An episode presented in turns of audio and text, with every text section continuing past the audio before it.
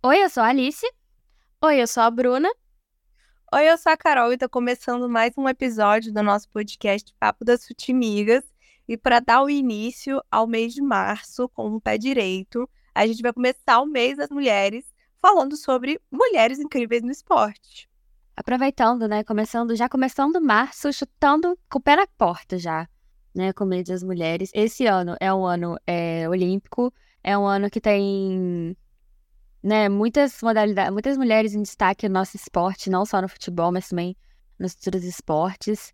Então a gente vai começar essa lista de mulheres pioneiras no esporte, né? Pioneiras pode significar muitas coisas, vocês vão ver isso aqui, mas vamos começar assim com pioneirismo na sua no seu sentido mais literal e vamos lá para 1896 porque a gente vai falar de Samashma Revit, perdão o meu grego, meu pai olímpico não de Percy Jackson não me reconheceu, então não sou fluente.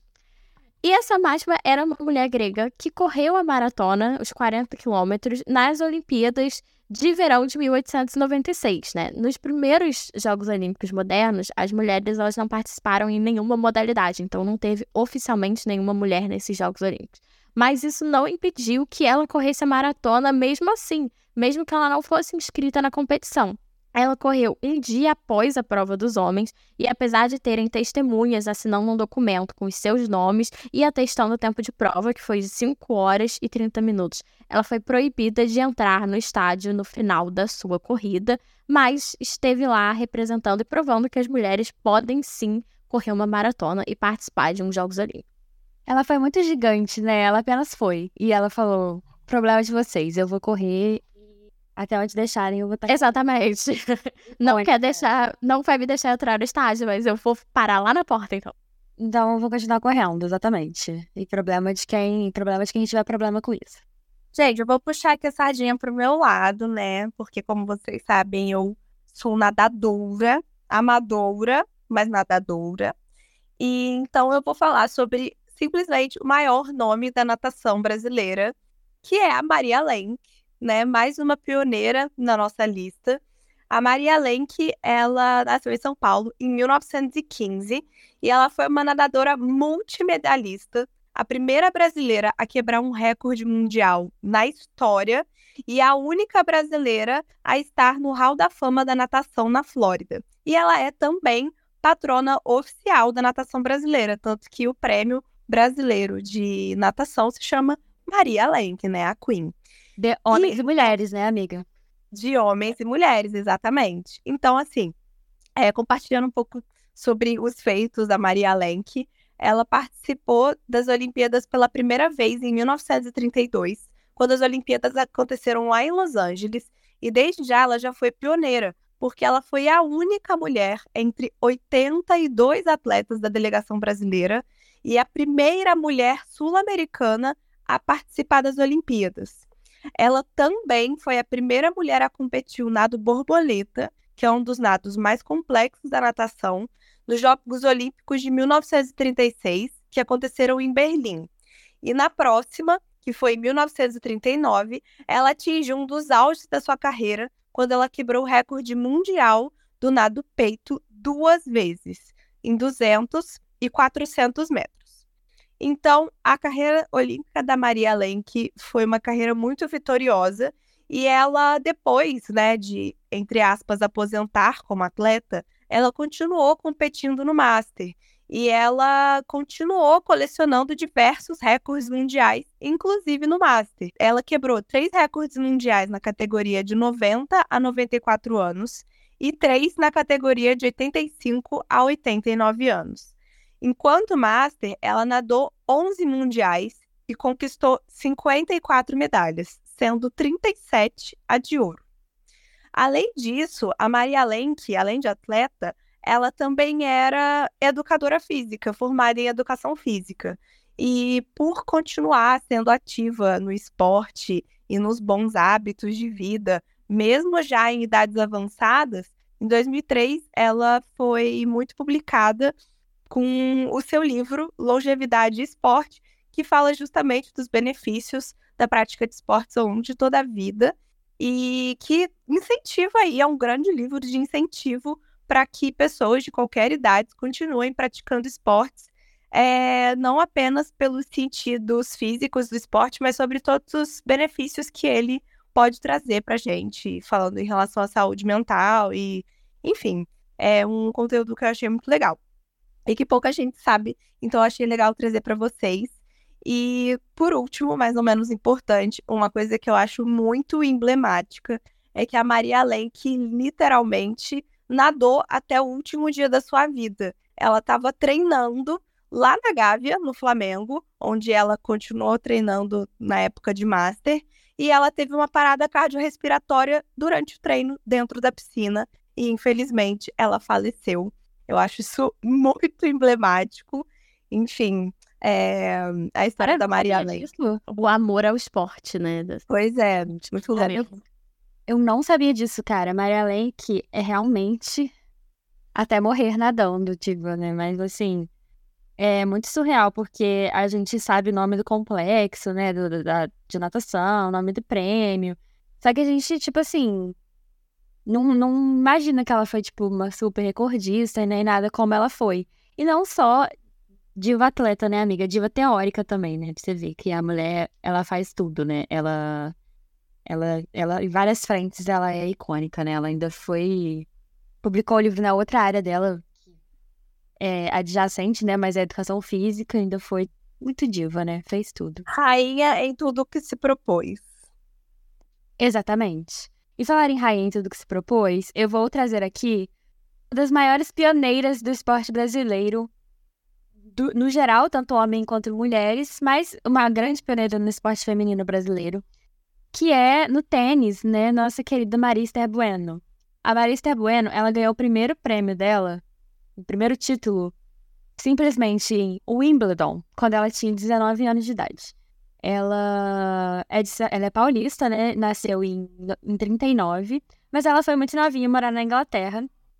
E ela é a primeira mulher de todas as mulheres do mundo a ganhar o tal do Grand Slam do tênis. O que, que é o Grand Slam? É uma vitória em Wimbledon, uma vitória em Roland Garros e uma vitória no Open da Austrália, né? No, no, no Aberto da Austrália. E ela ganhou, né? A primeira no mesmo ano a ganhar o Grande Slam. Até hoje não tem como se falar de tênis feminino sem falar da Marisa Bueno a nível internacional, né? Não só apenas, é... não apenas a nível brasileiro. Ela foi a primeira de todas. E ela é. Mas o grande palco dela, realmente, em que ela jogava tênis e que as pessoas iam vê-la jogar assim, é o Wimbledon mesmo, que é onde ela deu mais títulos e onde ela debutava lookinhos famosos, né, os, os looks brancos da Marista Bueno, que consideravam, obviamente, né, brasileiras, já consideravam até um pouco vulgar, tem toda essa história. Depois a Marista Bueno chegou a lançar coleções de, de roupas de tênis, porque várias mulheres se inspiraram nas roupas dela até hoje para jogar, e obviamente no estilo do jogo dela, que sempre foi considerada. Recebeu vários apelidos, né? Bailarina, várias coisas assim, pela classe que ela jogava tênis. E a Marista Bueno chegou a carregar a tocha olímpica no Rio em 2016, né, que foi muito muito icônico, né, enfim, para tudo que ela representa para o esporte brasileiro, né? E ela, infelizmente, em 2018, dia 8 de junho, ela faleceu. Só que ela também é a primeira e única brasileira a estar no Hall da Fama do tênis, junto, claro, com o Guga, né? Que os dois são os únicos brasileiros, mas ela é a única mulher brasileira. Esse ano tem a Olimpíada, né? Nós temos Bia Haddad, temos Luiz Stefani, temos vários meninos aí do nosso tênis que volta depois de muito tempo a aparecer, né, no cenário. Uma renascença do tênis Uma brasileiro, né? E com certeza, sim, todas elas aí com uma, um olhar muito especial para a Manister Bueno, que abençoou praticamente todas as atletas, né? Só as bem novinhas que não, porque quem tá, quem tá jogando, quem já jogava, né? a Marisa Urbana tava sempre em escolinhas, ela também até morreu, ela foi uma pessoa muito saudável, então ela tava sempre jogando tênis, é, participando de ligas, visitando escolas, conhecendo meninas, no mundo, mundo afora, mas principalmente no Brasil. Então, ela é a grande patrona mesmo do nosso tênis.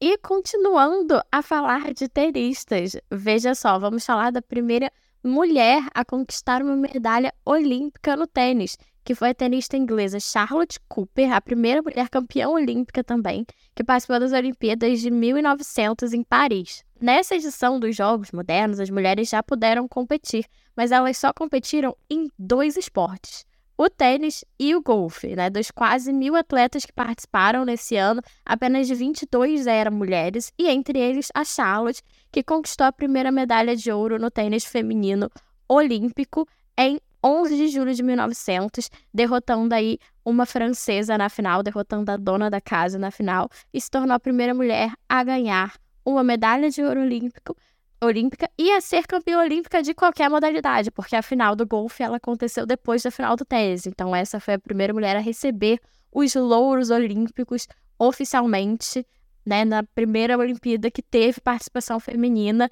mesmo que uma participação muito, muito pequena de apenas 22 atletas. Cara, 22 atletas não é nem um time inteiro de esporte coletivo, né? Você para pra pensar. Não. Era de atletas globais, mulheres que estavam lá. E assim, eram mil participantes, né? Não é nada comparado com a quantidade de participantes que uma Olimpíada tem hoje, mas 22 para mil é um número muito pequeno. Então, é um número bastante, né? Bem pequeno. Se eu soubesse fazer conta, amiga, eu até faria uma porcentagem. Infelizmente, eu não sei. Pois é, a gente vai ficar devendo a porcentagem aqui no momento. Somos todas de humanas. Exato. Se bem que era para ser fácil, né? Eu, eu arrisco dizer que talvez seja 22%. Não, 22%. Não, 2,2%. 2,2% talvez. Eu arrisco dizer que é 2,2%. É, eu também. Que é mil, né, pra 100. Se alguém refutar, a gente não tem a menor capacidade. não, é, não é pra confiar na nossa opinião. É. Saiba que é muito pouco por cento. Menos de 10%. Isso aí eu tenho certeza. Sim, sim, sim. Aí meu pai escutando esse, esse episódio morrendo de vergonha do que eu acabei de passar aqui. Mas é isso. Eu, o Andrew eu... também, amiga. O Andrew também. Estarei ao lado então. defendendo 2,2%, amiga. Eu vou, eu vou tentar fazer a conta aqui. Como? Ah, então tá. Então, gente, vocês lidem aí, porque assim, pesquisa, pautas de esporte, contem com a gente, mas não contem com a gente nem para trocar, nem para contar o troco do pão. Especialmente Enfim. sob pressão. Especialmente sob pressão, a gente não... Exato. A pressão que nós, que nós criamos por nós mesmos. É então, 2,2 mesmo. Então é isso aí, galera. 2,2. 2,2%. Fala delas, fala delas. Entregamos. Então, vamos lá. Primeiro a gente errou para depois a gente acertar. Ninguém faz tudo bem, não é mesmo? Então, gente, eu vou falar sobre a Lídia von Ihring. Vocês me perdoem aí o meu alemão de novo, porque no episódio passado que falamos do calendário esportivo para 2024, eu já vim falta no alemão. Aí agora eu voltei com falta no alemão de novo. Mas hoje eu vou Mas falar. fomos elogiados pelo Duffer Smith, tá? Fomos. É uma Só associação isso. de gênio, né? Só isso que eu vou dizer. Sim, perfeito. Então, vamos lá. Eu vou falar sobre a Lídia von Lydia von Ihring, que ela é uma das maiores precursoras do esporte feminino no Flamengo, tá? Porque eu vim aqui entregar clubismo também. Muito antes da gente ter nomes gigantescos no esporte feminino e que são entoados pela arquibancada como a Gazela Negra, tivemos a Lídia, que ela foi simplesmente participadora de quase todos os esportes olímpicos que existiam no Flamengo naquela época. Ela foi remadora, ela foi atleta de esgrima, ela jogou no time de vôlei, ela competiu na natação, ela foi madrinha da travessia Rio Santos em 1932 e além disso, ela foi árbitra do basquete no Brasil. Vocês querem uma atleta completa? É literalmente aquele meme do ela faz tudo. Ela é a Barbie dos esportes. ela é a Barbie dos esportes. Enfim, é, a gente, a Lídia, infelizmente, a gente não tem um acervo tão grande de pesquisa sobre ela. É, esse conteúdo que eu trouxe é um conteúdo que foi publicado pelo Flamengo no último Dia das Mulheres. E eu achei fenomenal, porque é um nome que a gente não tem tanto conhecimento, não é tão falado, mas ela foi fundamental para a criação e para a manutenção dos esportes olímpicos no Flamengo e também uma inspiração para muitas outras atletas em muitos, muitos outros clubes, não só do Rio, mas do Brasil inteiro.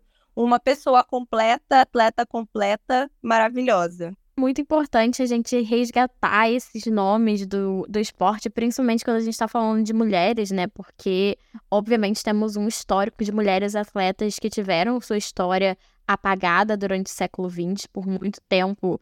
A gente sempre fala disso aqui. Mas as mulheres foram proibidas de praticar várias modalidades esportivas por muito tempo no Brasil e em outros lugares do mundo. Então é muito importante a gente resgatar o nome dessas mulheres, mesmo que não tenham tantas informações quando a gente gostaria de ter. É importante lembrar desses nomes e lembrar que tinha mulher praticando esporte aí desde que o esporte existe. Nunca existiu um momento que as mulheres não estiveram praticando esporte, né? Então eu acho fundamental a gente trazer esses nomes e essas discussões para cá. Porque ela praticou todos os esportes no Rio. Imagina você ser pioneira de todos os esportes do Rio de Janeiro. Isso é muito doido e a gente não conhecer sobre, né? A quem é. interessa que essa mulher não, não, que a gente não soubesse disso antes, sabe? Isso me Exatamente. deixa até revoltada. Isso me deixa até revoltada, assim, aquelas, né, que de repente fica revoltada, porque a gente tá sempre revoltado, mas às vezes a gente fala com, a, com um tom calmo. Mas esse tipo de coisa me deixa extremamente estressada, porque como assim? É, a gente até comenta a respeito dessa lei, assim, eu, a, a Bruna tava falando, eu me lembrei, eu não sei se eu já até comentei com vocês duas sobre isso.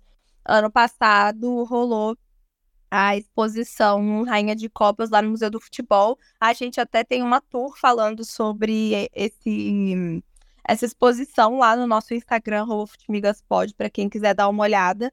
É uma exposição que foi antes da Copa Feminina.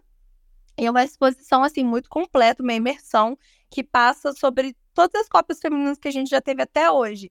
E fala, inclusive, tem uma sessão lá reservada, inclusive, para falar sobre essa questão do.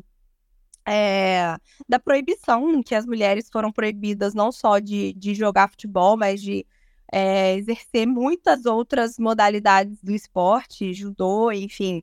É, e eu lembro que eu, quando eu tava lá nessa, nessa sessão que tava falando sobre essa proibição, tinha uma família junto, assim, e tinha, tipo assim, o pai, a mãe, uma menina, e, enfim, eu lembro dessa específica, eu lembro se tinha mais criança junto. Mas eu lembro que a menina, tipo assim, essa, a parte que fala dessa sessão tava meio no alto, assim, e a menina não tava conseguindo ler, porque tava alto. E aí a mãe dela tava, tipo assim, ah, filha, aqui é a foto da fulana, aqui é a foto da ciclana. Aí quando chegou na parte que fala sobre essa lei, é, a mãe dela tava explicando para ela, falando, tipo assim, ai, filha, porque você sabia que teve uma época que as mulheres foram proibidas de jogar futebol, não sei o quê. E a menina, tipo, mamãe, isso é um absurdo. Então, tipo assim, a base vem muito forte, sabe? E ela tava com camisa de time, eu não lembro qual time que era, mas acho que ela tava com a camisa do Palmeiras, assim. Então, tipo assim, a base vem muito forte da gente seguir conquistando esses espaços, assim, sabe? No esporte, mesmo que seja enquanto torcida, sabe? Não, e é uma loucura, é, porque assim, se a gente não lembra disso, é, porque às vezes, às vezes eu fico assim, gente, será que eu tô sendo repetitivo e tal? A gente tá falando essa questão de, da proibição. Gente, tem gente que simplesmente fala assim, ah, mas elas não jogavam? Então pronto, sabe? Tipo assim, ah, claramente não é verdade isso, porque tinha uma fulana que jogava, que, que praticava esporte X praticava porque praticava peitão na lei, galera. Não podia, não.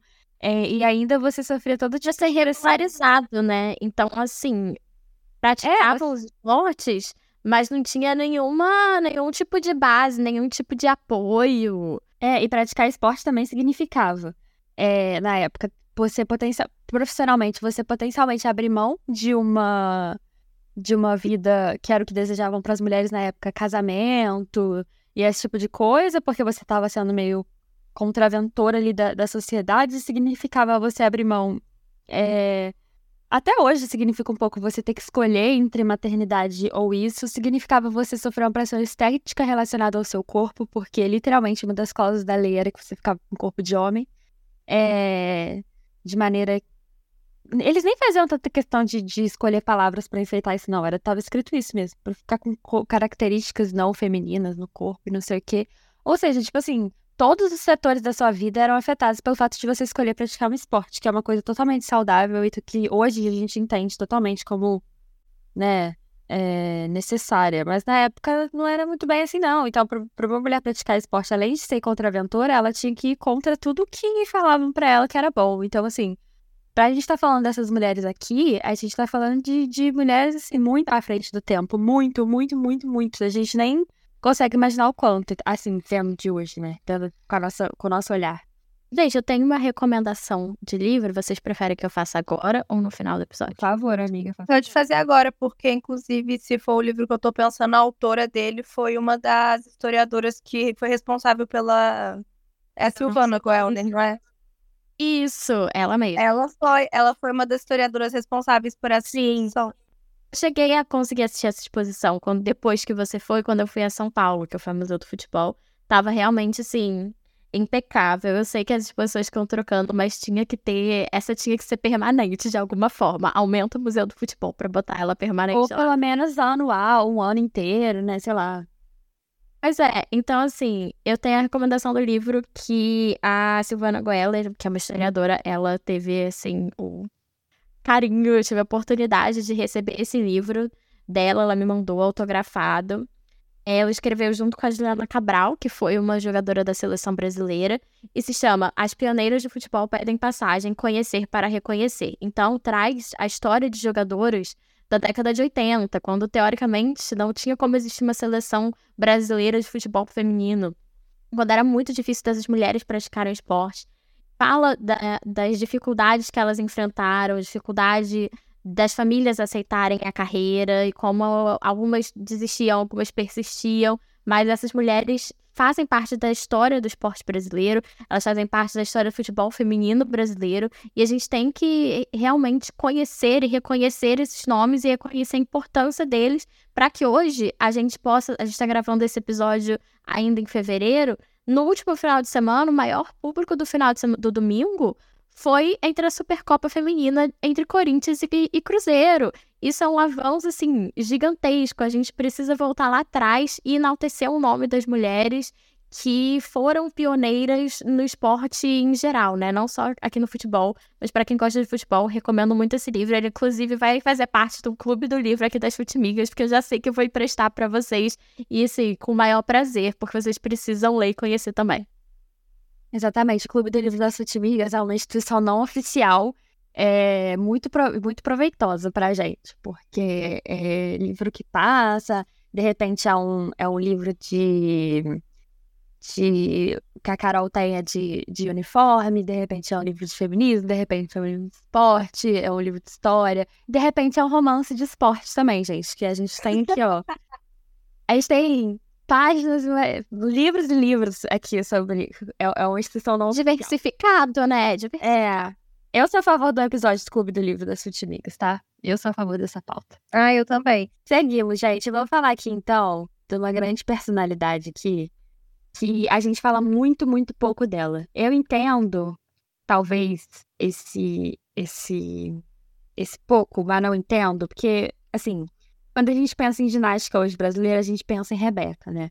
Antes de Rebeca, a gente pensa em, Daiane. Antes de Daiane, a gente pensa em Daniela Hipólito. Porque todas elas, de alguma forma, foram pioneiras em conseguir alguma coisa, né? Tipo, é... em conseguir, tipo, algum feito para nossa ginástica, né? A, a Daniela foi a primeira a, a pegar a medalha mundial, se eu não me engano. A Daiane é a primeira a conquistar um mundial. A Rebeca, enfim, né? a medalha. Então, são coisas, né? Mas gente, antes de falar delas todas, a gente tem que falar de Luísa Parente, né? Que Luísa Parente nasceu é, no Rio, né? Ginasta carioca, né? Hoje tem 51 anos. Mas a Luísa Parente foi a primeira mulher a brasileira a participar de duas Olimpíadas. Participar, chegar lá. E aí, tudo bom? Foi a Seul, em 88, e em 92 em Barcelona. A Luísa Parente foi, ela ganhou duas medalhas de ouro no PAN de 91 em Havana, ou seja, a primeira é, mulher a ganhar duas medalhas na ginástica brasileira e a participar de duas finais olímpicas também, que ela, que ela conseguiu em Seul e em Barcelona. Então, brasileira, lógico. Então, se você parar para pensar, Luísa Parente literalmente correu e correu muito para as outras correrem muito também, porque ninguém tem ninguém andando, né, na ginástica brasileira. Tipo, ah, correu para ela caminhar. Ninguém. Ninguém tá caminhando.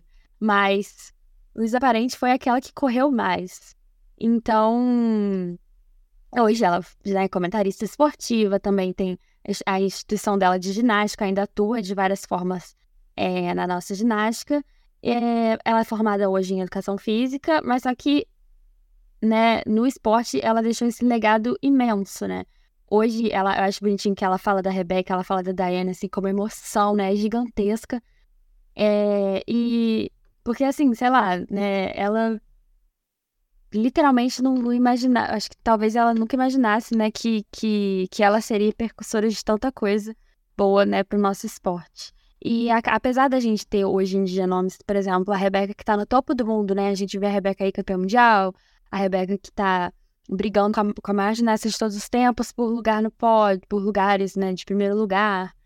É, a gente acaba esquecendo, né? Mas a gente tem que lembrar aí de quem pavimentou o mesmo caminho. É, a gente falou hoje aqui só de pioneiras, né? Então, assim, esse é um episódio também para dedicar às, às mulheres que pavimentaram, né? Pra gente estar tá aqui hoje falando, praticando e fazendo tudo que a gente quer no esporte, né? E ainda assim é difícil, ainda estamos ainda pavimentando. Mas as Exatamente. primeiras a gente tem que. Primeiras a gente tem que lembrar sempre. Não, total. E, tipo, eu sempre paro muito para pensar que é, todas somos crianças, né? Que é, todas nós três somos crianças dos anos 2000. E, assim, na época que a gente começou a acompanhar é, esporte, eu me lembro muito bem que o lugar da mulher enquanto é, torcedora de futebol, era na capa da, da, da propaganda da Brahma, mulher de biquíni com a. Biquíni as musas dos times, a, a musa da Copa, a musa da final Caldeirão do Cariocão. Caldeirão do Hulk de domingo, mulher. A musa do Botafogo, musa do Flamengo, Fluminense e Vasco. A mulher, tipo assim, não existia, assim, ah, não é nem embaixadinha, é a mulher de biquíni, salto com faixa, uma palavra segurando a mão, sabe, assim. É, então, assim, esse era esse ou o lugar das Marias Chuteiras, né? Eram esses os dois lugares que existiam para as mulheres que acompanhavam o esporte. E hoje em dia a gente vê tudo o que já temos e tudo o que ainda temos para ter é muito importante, igual a, Bruna falou, do, do público que teve agora para acompanhar a Supercopa Feminina, o que eu sempre tiro, o, deixo o clubismo de lado e tiro o chapéu para a torcida do Corinthians, que apoia sempre muito o time feminino. O time feminino do Corinthians é o maior time brasileiro, né? O time feminino, assim, com a maior quantidade de títulos, craques, um investimento muito pesado no time feminino. E as conquistas são um reflexo disso, né? Que está a anos-luz de muitos outros clubes do Brasil. É... Não é segredo para ninguém, né? Eu, enquanto flamenguista, fico muito feliz de ver que finalmente nas duas últimas temporadas, o Flamengo realmente tomou para si uma supervisão maior assim do time feminino, trouxe craques para não para cumprir o protocolo de ter um time feminino para poder estar na Libertadores, porque para quem não sabe, é obrigatório da Comebol para um time masculino competir tanto Libertadores quanto Comebol. Ele tem por obrigação que ter um time feminino. Então, assim, que, que essa, essa. Que esse fato não seja apenas um cumprimento de protocolo, que seja uma modalidade levada a sério, assim como deve ser levada a sério, sabe? Então eu fico feliz realmente de ver que desde as últimas duas temporadas a gente tem jogado sério, tem feito contratações importantes, tem tido investimento que merece. E o desejo é realmente que isso se espalhe para todos os clubes do Brasil, sabe? é, time, times grandes com times femininos grandes, sabe? Importantes. E não só um do mesmo. Uma notícia muito especial, Carol, que aconteceu agora, né? Foi que o Arsenal, né? A, a, o time feminino do Arsenal conseguiu pela primeira vez, né, lotar o Emirates Stadium, né, que é onde joga o Arsenal, é, no jogo contra o Manchester United pelo, pelo campeonato inglês, né, feminino. E foi, a, foi o maior público, né, do, do futebol feminino na Inglaterra. Estádio lotadaço, lotadaço, né? Então, chama Super League, né? Não chama Premier League, é o campeonato inglês. E teve gol da nossa Jayce, nesse grande dia do futebol, que foi agora 17 de fevereiro.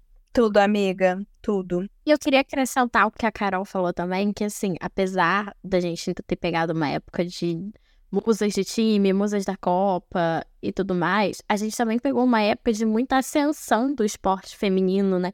Do esporte em geral brasileiro e do esporte feminino, porque a cada ano a gente vem batendo recordes de atletas é, mulheres nas Olimpíadas, por exemplo. A gente tem resultados aí maravilhosos no esporte feminino brasileiro nas últimas edições olímpicas, que é uma coisa que não acontecia. Primeiro, né? Antes, o Brasil muitas vezes ia para a Olimpíada e voltava sem nenhuma medalha, ou nenhuma medalha de ouro.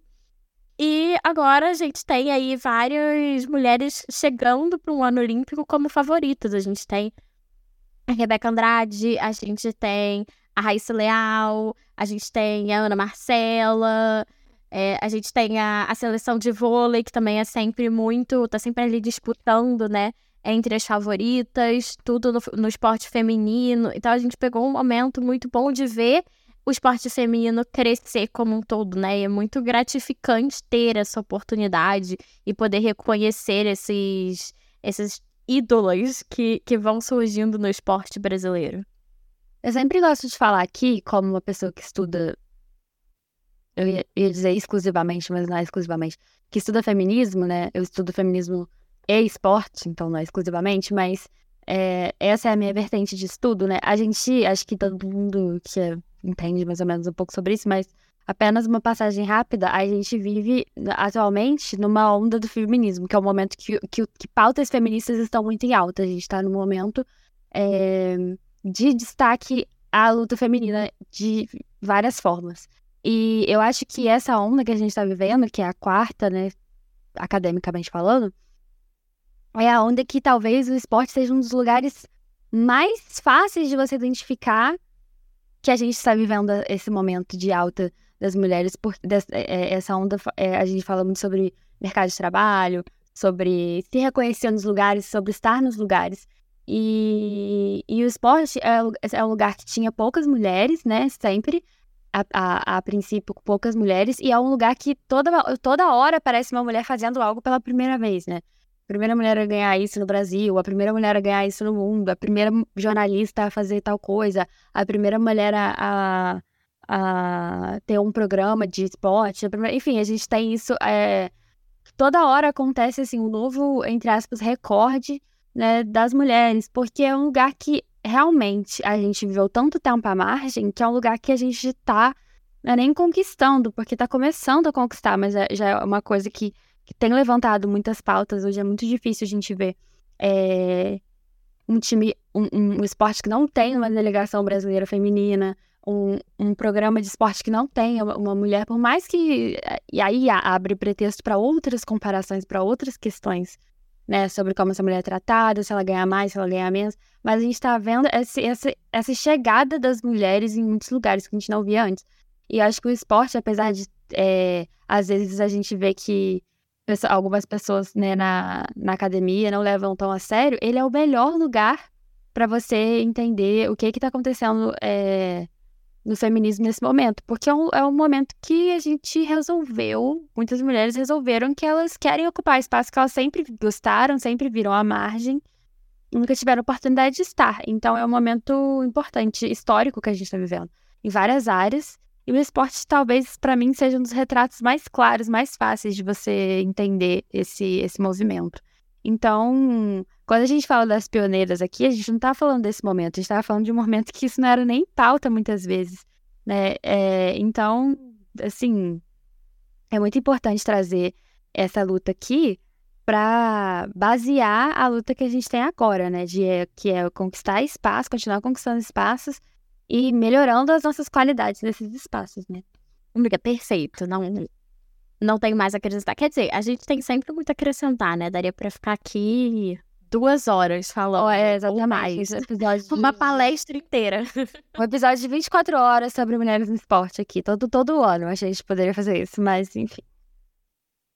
É mais pra trocar, trocar o famoso trocar uma ideia mesmo, galera. Porque esse mês é, é, é sobre é sobre falar, né? É sobre conquistar, chamar para chamar para pro nosso lado a luta e, e as discussões. E é óbvio que a gente, como um podcast de mulheres falando sobre futebol e outros esportes, a gente não vai simplesmente não participar dessa discussão. A gente se recusa a não estar é, sendo, dando é, abrigo para essa discussão. Estamos muito felizes em celebrar mais um mês de março aqui com vocês. É, esperamos que vocês tenham gostado do episódio. Não esqueçam de deixar as cinco estrelas do nosso podcast na sua plataforma de áudio que você usa para ouvir a gente, que é muito importante, faz com que essa plataforma de áudio entregue o nosso conteúdo ainda para mais pessoas. E também não esqueçam de seguir o nosso podcast no Instagram, Futimigaspod. Exatamente, gente. Um grande beijo também para quem, quem nos acompanha por streaming e para quem nos acompanha é, via Sintonia Esportiva. É, feliz mês da mulher para nós. Que seja um mês de luta e não de rosas, essas coisas todas, né, que a gente já cansou de falar aqui, mas sempre bom reforçar. Um beijo e até a próxima. Tchau!